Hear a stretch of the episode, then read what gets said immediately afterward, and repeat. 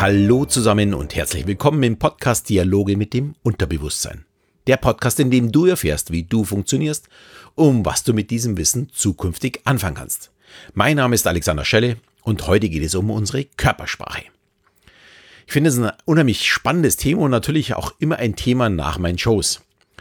Die Aussage, das konnten Sie alles in der Mimik lesen, kommt eigentlich wirklich fast jeden Abend, wo ich Show spiele. Auch wenn das nicht ganz zutrifft, lesen wir natürlich alle die Körpersprache anderer Menschen. Die einen mehr und die anderen weniger. Es ist auf jeden Fall nichts Ungewöhnliches. Ja, und vor knapp einem Jahr hatte ich das Thema ja schon einmal. Damals ging es allerdings vor allem darum, mit meiner eigenen Körpersprache zu arbeiten, also andere zu leiten und zu führen mit meiner Körpersprache. Heute möchte ich dagegen das Thema ja auf den anderen erweitern, also auf den Gegenüber. Muss aber gleich dazu sagen, wer glaubt, dass man nach einem kurzen Podcast gleich der Mimikexperte oder Körpersprachexperte wird, dem muss ich ein bisschen enttäuschen.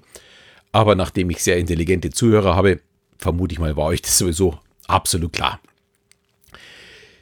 Ja, Körpersprache. Wenn ich von Körpersprache spreche, dann ist es für mich der Oberbegriff für unsere Mimik, also das, was mein Gesicht äh, mir sagen möchte oder dem anderen sagen möchte, also das Gesicht ausdrückt, die Gestik, was meine Hände dazu sagen und natürlich auch die Körperhaltung. Dies alles ist unser Gesamtbild für die Körpersprache.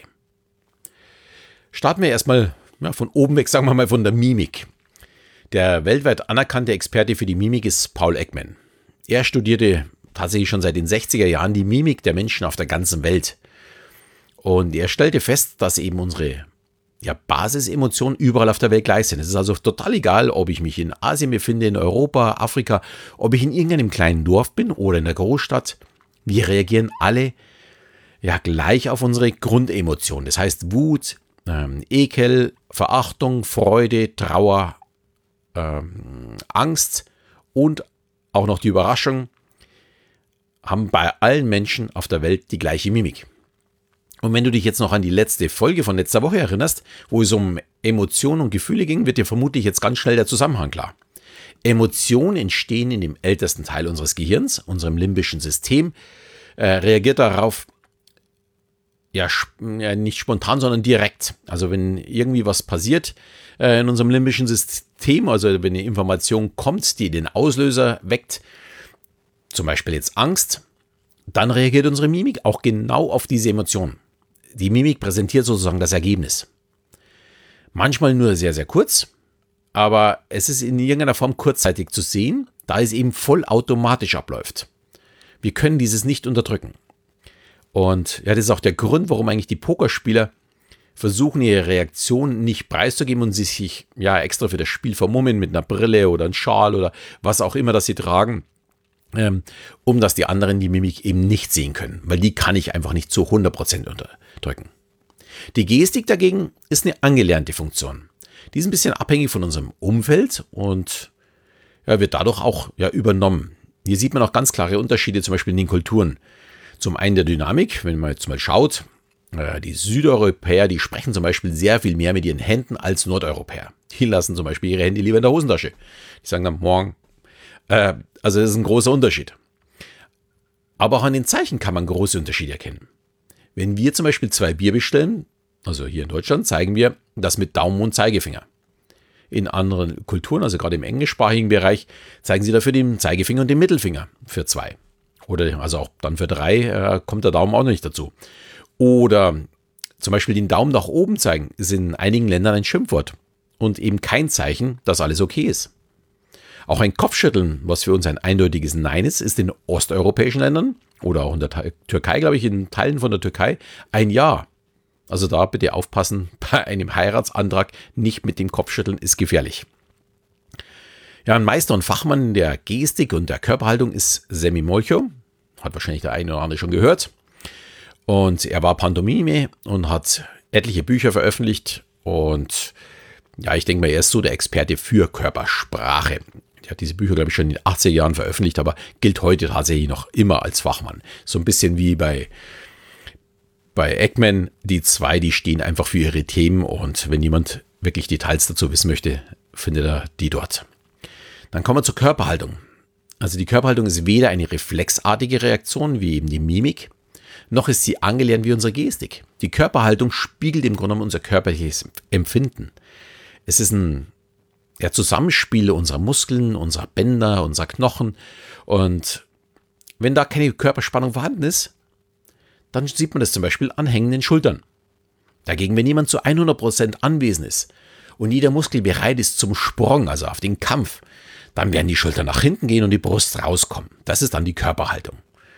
Also, das ist eben nichts Reflexartiges, es ist auch nichts Angelerntes, sondern es ist im Grunde genau das, dass wir das aussagen, was wir gerade empfinden.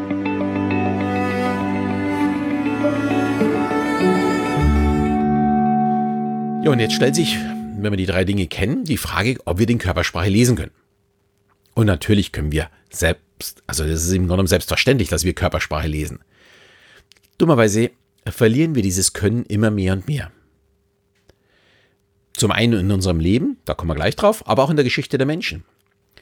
Wenn wir einfach auf unsere Entstehungsgeschichte zurückschauen, gab es zuerst noch gar keine wirkliche Sprache.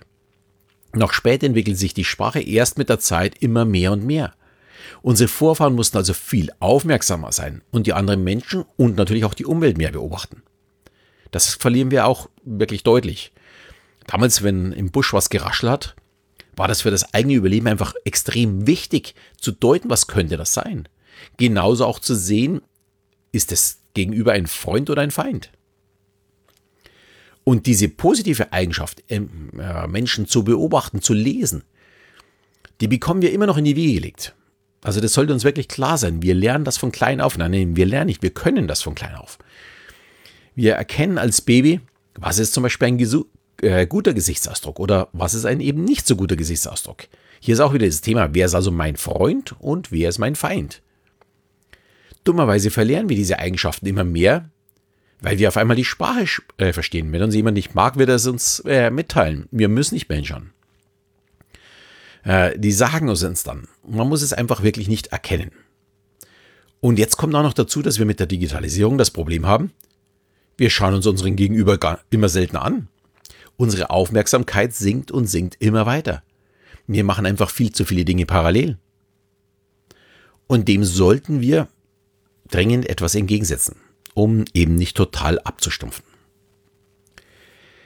Ja, da stellt sich jetzt die Frage, wie kann ich so mein altes Können, Körpersprache lesen, wieder aufleben lassen? Aus meiner Sicht, der wichtigste Schritt ist tun, tun, tun. Ich weiß, sind jetzt gleich drei Schritte, will ja auch niemanden überfordern, aber ich meine das wirklich so, wie ich es sage. Man, also wir müssen einfach wirklich wieder aufmerksamer werden, bewusster Menschen eben auch zu beobachten. Und das ist auch der entscheidende Schritt, um Menschen überhaupt lesen zu können. Ich muss überhaupt mal sehen, wen habe ich denn überhaupt gegenüber. Menschen lesen lernt man eben nicht aus einem Buch oder auf der Couch, man muss Menschen erleben, wie sie miteinander kommunizieren.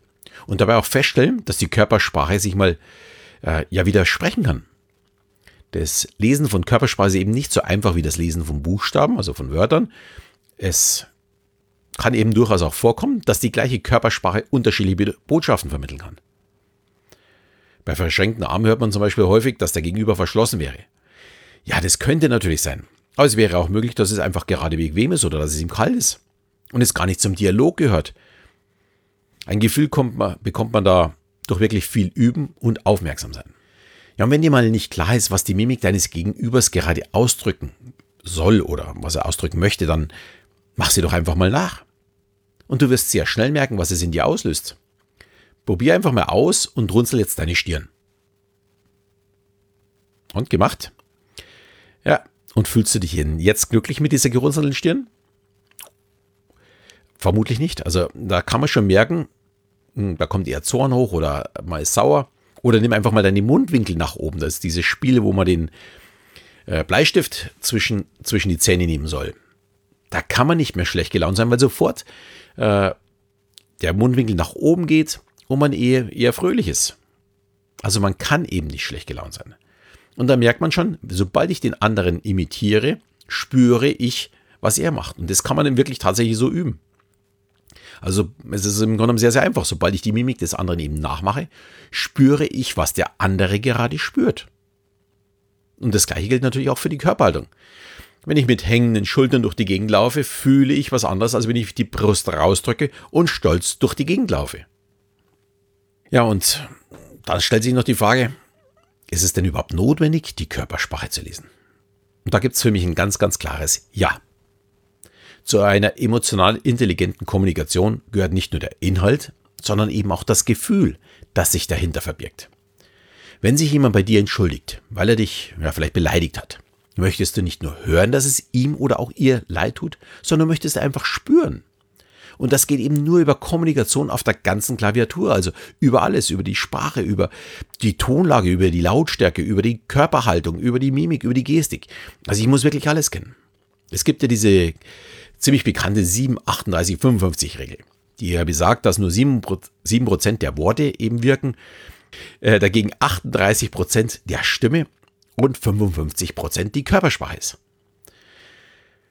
Hier mal tief durchatmen, das wird nämlich sehr, sehr häufig falsch interpretiert und wurde auch von diesem Studienleiter von Albert äh, Mehrabian auch schon mehrfach richtig gestellt und auch kritisiert, dass es immer wieder falsch dargestellt.